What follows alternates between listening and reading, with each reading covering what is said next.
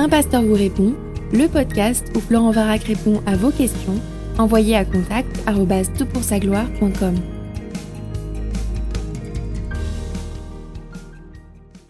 La question est posée. Bonjour Pasteur Varac. Voilà, j'accueille des amis musulmans chez moi à la suite de la perte tragique et subite de leur frère qui vivait dans mon immeuble. Toute la famille vivait pendant plusieurs années dans l'immeuble et nous nous fréquentions. Seulement depuis qu'ils sont chez moi, ils font leur prière plusieurs fois par jour et je me demande si j'ai bien fait de l'autoriser. Aurais-je dû dire non? Dois-je leur dire d'arrêter? J'ai prié, mais je n'ai pas tout à fait l'esprit tranquille. Ils prient quand même un faux Dieu chez moi. Alors merci pour là ou les réponses que vous apporterez à mes questions. Que notre bien-aimé Sauveur Yeshua te bénisse et bénisse ta famille. Écoute, merci beaucoup pour ta question. Elle est super pertinente. Je trouve remarquable que tu accueilles des, euh, musulmans.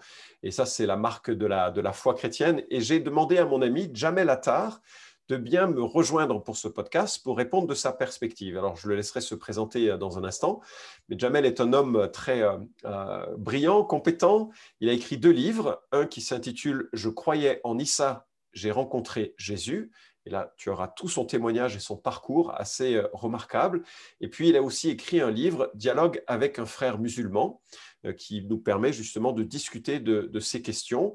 Euh, je sais qu'il ne le dira pas, alors je le dis pour lui. Il a un doctorat en littérature antique et je crois sur Grégoire de Naissance. De Naziance. De Naziance. c'est absolument terrible d'être aussi ignare que je le suis. C'est pour ça que je m'entoure de gens euh, bien. Et Jamel, merci beaucoup de me rejoindre sur ce podcast. Bonjour Florent et bonjour euh, aux auditeurs. C'est toujours un plaisir de te voir, Florent, d'avoir l'occasion d'échanger avec toi. Super. Alors, tu, nous donnes, tu, nous, tu te présentes un petit peu? Alors, euh, comme tu l'as dit, je m'appelle Jamel Attar. Mon nom indique mon origine. J'étais musulman auparavant. Et je me suis converti il y a plusieurs années maintenant, de nombreuses années, au Seigneur Jésus. Et euh, comme tu l'as dit, euh, voilà, j'ai eu l'occasion de raconter mon parcours. Après ma conversion, j'ai fait des études de théologie et je suis devenu pasteur. Actuellement, je suis pasteur de l'Église évangélique baptiste à Caen.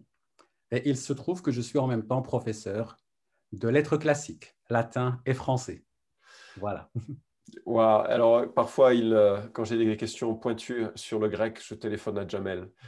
Écoute, Jamel, comment est-ce que tu répondrais à ce, frère qui, pose cette question? Alors, comme tu l'as dit, Florent, c'est une question très intéressante, très pertinente, qui nous pousse à réfléchir à plusieurs euh, situations que les chrétiens peuvent confronter. Et avant tout, moi, je voudrais d'abord dire mon admiration pour euh, ces chrétiens, pour ces croyants, parce qu'ils ont fait un acte extraordinaire. C'est un beau témoignage de l'amour chrétien que d'ouvrir sa maison, d'accueillir des gens, prendre des risques. Jésus nous a appelés à aimer, non pas en parole, mais en action. Et avec vérité ou en vérité, l'apôtre Jean a repris ses paroles, n'aimant pas en parole seulement, mais en action. Et ça, c'est vraiment l'action de l'amour chrétien. Maintenant, euh, parfois notre élan d'amour, notre amour pour les autres, peut nous amener à des situations paradoxales. Nous voulons plaire d'un côté à Dieu et aimer les autres, et voilà que cet amour manifesté à l'égard des autres nous interpelle quant à notre fidélité à l'égard de Dieu. Comment concilier les deux? Oui, c'est ça. C'est ça la question finalement qui se pose. C'est vraiment compliqué, n'est-ce pas? Euh, Jésus a lié les deux commandements, les plus grands. Le plus grand commandement, aimer Dieu de tout son cœur. Et il a ajouté le deuxième commandement, qui n'est en réalité que la concrétisation du, du plus grand commandement, qui est l'amour pour Dieu. Aimer l'autre comme soi-même. Et c'est vrai que pour nous, les chrétiens, bah, parfois nous sommes bousculés et nous nous trouvons dans des situations qui, qui sont un défi pour nous quant à cette euh, réconciliation. Est-ce que j'ai bien fait de manifester mon amour en accueillant un musulman qui tout d'un coup commence à prier chez moi et à adorer un Dieu que je ne reconnais pas du tout, qui pour moi n'est pas un Dieu? En fait, on perçoit dans sa question, euh, on perçoit dans sa question une inquiétude. Est-ce qu'il risque quelque chose pour lui, pour sa famille? C'est un peu ça, un peu l'idée Ou bien est-ce que c'est une question d'intégrité, de, personnel Comment tu, verrais la chose? Alors, euh, j'ai senti effectivement une, sorte de crainte d'ouvrir à quelque chose d'inconnu, de mystérieux peut-être, parce que là, il y a effectivement la prière à un Dieu inconnu. Peut-être que la personne qui pose la question perçoit au-delà de ce Dieu qui n'en est pas réellement des forces obscures. Pourquoi pas? Maintenant, euh, la prière que les musulmans font, elle s'adresse à Allah c'est une prière qui est adressée à un Dieu qui, pour moi, en tant qu'ancien musulman, ne représente vraiment rien. Paul, en s'adressant aux Corinthiens, et dans un contexte particulier qui était le sacrifice, les viandes sacrifiées aux idoles, va poser un élément central en disant aux Corinthiens, euh, il y a peut-être euh, euh, des gens qui appellent Dieu des êtres qui ne, le, sont pas. Pour nous, néanmoins, il n'y a qu'un seul Dieu. Et là, on peut être d'accord avec les musulmans, et les musulmans nous diront Amen. Il n'y a qu'un seul Dieu. Mais Paul continue. Le Père de notre Seigneur Jésus-Christ. Et là, les musulmans s'arrêtent. Ils ne peuvent plus avancer. Il n'y a qu'un seul Dieu, et Père, et il n'y a qu'un seul Seigneur, Jésus-Christ. Alors c'est vrai que la prière qui est adressée à un musulman dans notre maison, euh, pas un musulman, à Allah dans notre maison, peut nous interroger. Mais en réalité, en tout cas, moi, je vois la chose comme euh, n'ayant pas de répercussions vraiment sur la relation que je peux avoir avec Dieu. Parce que Dieu n'est pas lié à un lieu le véritable Dieu. Il est lié à un cœur. Il est lié à des cœurs. Ce n'est pas ma maison qui est le temple du Seigneur. C'est moi, en tant qu'être humain vivant, nouvelle créature, qui suis le temple du Seigneur. Et ça, c'est quelque chose qui est, radicalement différent avec euh, plein de spiritualités. Hein. Euh, même, même les, spiritualités les plus éloignées des, religions monothéistes, je pense à la franc-maçonnerie dédie des lieux, des espaces, des temps à la sacralisation et, qui deviennent sacrés.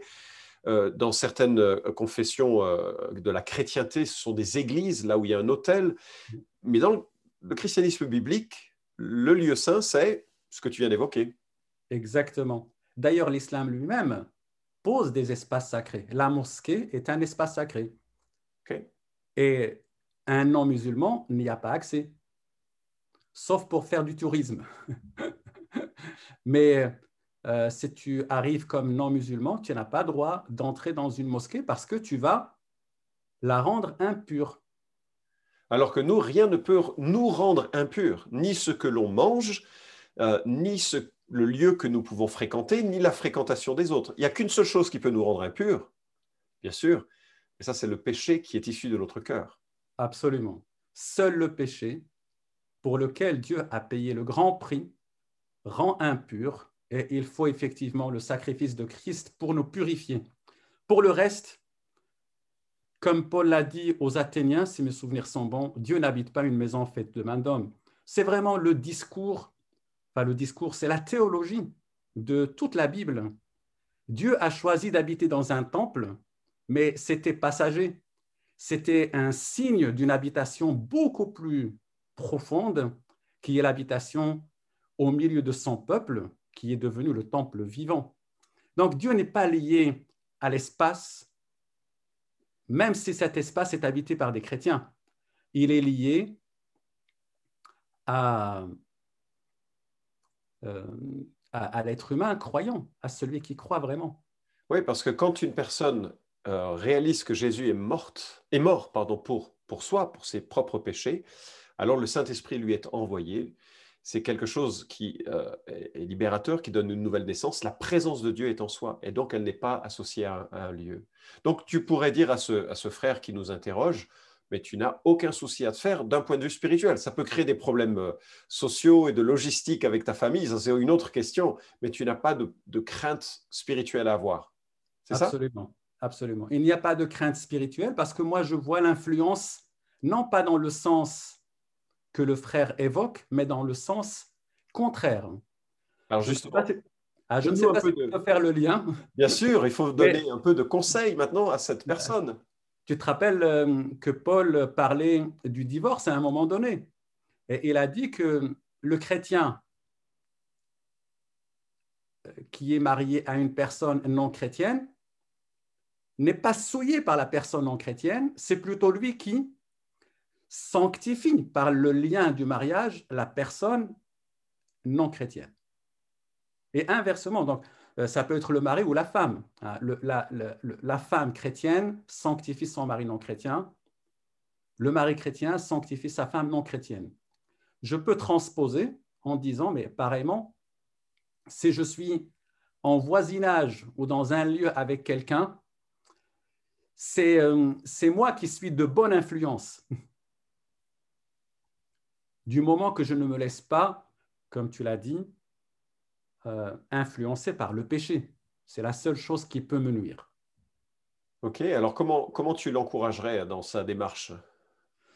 Alors, moi, je pense que ce chrétien a fait quelque chose vraiment d'extraordinaire parce qu'il met la miséricorde au-dessus du, de ce que l'homme peut appeler le sacré ou je ne sais pas quoi d'autre. C'est toujours la question qui s'est posée euh, entre Jésus et les pharisiens les pharisiens mettaient en avant, euh, par exemple, le sabbat. Jésus a dit euh, non, ce qui importe, c'est l'être humain, c'est l'amour pour l'homme. Jésus a été accusé de transgresseur de sabbat parce qu'il a justement voulu mettre les choses dans l'ordre juste et non pas dans l'ordre inverse. Et Jésus nous a conseillé d'être des hommes de bien. Dieu nous a créés pour que nous accomplissions le bien accueillir quelqu'un quand il est dans la détresse. Là, il y avait un décès, n'est-ce pas? C'était une famille endeuillée. Les accueillir, leur ouvrir sa maison, il n'y a pas plus belle chose. La Bible dit que c'est le bien à l'exemple de Jésus. En réalité, quand nous accueillons des gens, ben, nous prenons le risque de les accueillir en tant qu'ils sont pécheurs et nous les accueillons tels qu'ils sont. C'est-à-dire, euh, on ne leur dit pas, deviens d'abord chrétien, tu peux rentrer chez moi. Si... Non, c'est je t'accueille comme tu es, hein, je t'accueille. Et accueillir ne veut pas dire accepter. Accueillir, c'est témoigner l'amour de Christ sans forcément approuver ce que la personne fait. Et donc, euh, moi, je vois dans cet acte-là un acte que Jésus appelle l'extraordinaire. Les gens qui accueillent leurs amis, qui disent bonjour à leurs copains, etc., bah, qu'est-ce qu'ils font? Qu'est-ce qu'ils font d'extraordinaire? Tout le monde fait pareil. Celui qui accueille un autre, qui le bouscule, peut-être même dans ses convictions, et qui l'oblige vraiment à se positionner et, qui lui... Moi, je pense qu'il fait vraiment l'extraordinaire que Jésus attend de nous en tant que disciples. Ça, c'est vraiment le témoignage que Dieu attend de nous en tant que chrétiens. Et quand nous faisons ça, nous incarnons l'Évangile. Super. Oui, pardon.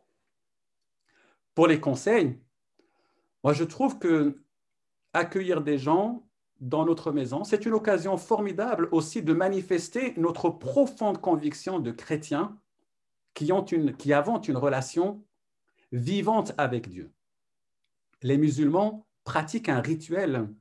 C'est vraiment un rituel dans le sens où euh, il s'agit de faire un rite qui n'a pas beaucoup de conséquences, beaucoup de répercussions dans la vie euh, quotidienne. Sinon, d'avoir une vie rythmée, hein, cinq fois par jour, en prix, etc. Mais dans, la pratique, moi j'ai vu des musulmans prier et juste après avoir fini leur prière, se disputer. Euh, cette prière qu'ils font n'a pas de pratique retentissante sur euh, leur vie. Quand on accueille en tant que chrétien, on a l'occasion de manifester que le chrétien est un croyant qui a une relation personnelle avec Dieu, qui passe par la spontanéité dans la prière, parce que la prière musulmane n'a rien de spontané, elle est très codifiée. Vous savez, on, récite des choses qu'on a appris par cœur et on les répète cinq fois par jour. Hmm. C'est le rite. Et d'ailleurs, ça doit être fait d'une manière très spécifique, sinon elle n'est pas acceptée par euh, le Dieu de l'islam. Si tu te trompes de phrase, si tu dis deux fois plutôt que trois, ta prière ne vaut rien, tu dois la recommencer. Un, musulman fait comme ça. Un chrétien est reconnu dans sa prière par la spontanéité et par le rapport à Dieu comme un père. C'est ce que Jésus nous a appris. Dieu est pour nous un père et on s'adresse à lui comme un père. Et vivre cette relation, par exemple, dans la prière pour le repas, c'est un témoignage d'un rapport différent à Dieu que le musulman peut avoir. Ça, c'est un premier exemple. Je ne sais pas si tu veux que j'en ajoute. Écoute, ce serait bien euh, que tu en ajoutes peut-être un ou deux pour, pour terminer un peu ce, podcast. Alors moi, je pense aussi euh, à, un temps de lecture de la parole. Les musulmans insistent beaucoup sur le Coran comme le livre sacré et ils nous appellent, nous, les gens du livre, en parlant de l'Ancien et du Nouveau Testament. Et c'est peut-être l'occasion de sortir le livre, de sortir le livre pendant le repas ou juste après le repas, en disant, écoutez, nous ne vous imposons rien, mais nous, en tant que croyants, la Bible compte beaucoup pour nous. Elle est pour nous la parole de Dieu. Nous, nous, nous la lisons pour nous nourrir. Nous venons de nourrir notre corps. Nous avons besoin de nourrir notre âme. Et nous allons prendre le temps de le faire. Et pourquoi Pas juste lire un chapitre ou quelques versets? Il n'y a pas besoin de lire pendant euh, une heure. On lit pendant dix minutes un passage. De préférence, un évangile qui parle de Jésus. Et c'est, à mon sens, une manière de montrer la place de la Bible et la place de la foi elle-même dans le quotidien du chrétien. Oui, ben écoute, euh, euh, Jamel, je suis vraiment reconnaissant pour euh, ton apport, et un apport qui est nourri par ton expérience, mais aussi par, par de longues pratiques hein, dans, dans, le ministère. Donc moi, j'espère qu'on a pu répondre à ta question et que ça te permet de dormir tranquille. Mais vraiment, de la part de Jamel et de moi, euh, bravo pour cette hospitalité, cette manifestation d'amour qui, je crois, euh, doit euh, caractériser ceux et celles qui sont des disciples de Jésus. Et je prie que tu fasses beaucoup d'émules et que nous soyons de ceux qui, qui accueillons généreusement. Et juste un petit témoignage, ma, fille, Mélissa, avec son mari Derek, ont accueilli plusieurs migrants qui étaient en, situation de, de, détresse dans, le passage, dans leur passage en France. Et, ils les ont accueillis pour une journée, euh, je crois une fois par semaine. Et, euh, à un moment donné, elle avait préparé le, bain pour les enfants. Et puis, euh, cette invitée est venue, donc musulman, et elle l'a convié à la, salle de bain pour se, laver les mains. Et lui, il a vu les, de l'eau chaude dans un bassin. Il dit Ah, elle a préparé les ablutions pour moi. Et donc, il a fait les ablutions pour la prière. Et, Mélissa était un petit peu surprise. Bien sûr, elle ne s'attendait pas à ça. Mais je trouve que c'était un magnifique témoignage euh, d'affection. Euh, et, puis, elle, je crois qu'elle a changé l'eau du bain, bien sûr, avant de donner un bain à ses enfants. Mais c'est un magnifique témoignage euh, d'affection. et ils ont entouré cet homme de leur prière, de leur amour. Et que nous soyons plus nombreux à, faire cela. Un grand merci à toi, Jamel, pour la participation. Avec plaisir. Et encore, Amen à ce que tu as dit par rapport à ce frère et par rapport à la foi chrétienne manifestation d'amour de Christ. Merci Jamel. Merci à toi. À bientôt. Vous pouvez suivre cette chronique hebdomadaire Un pasteur vous répond sur SoundCloud, iTunes et Stitcher.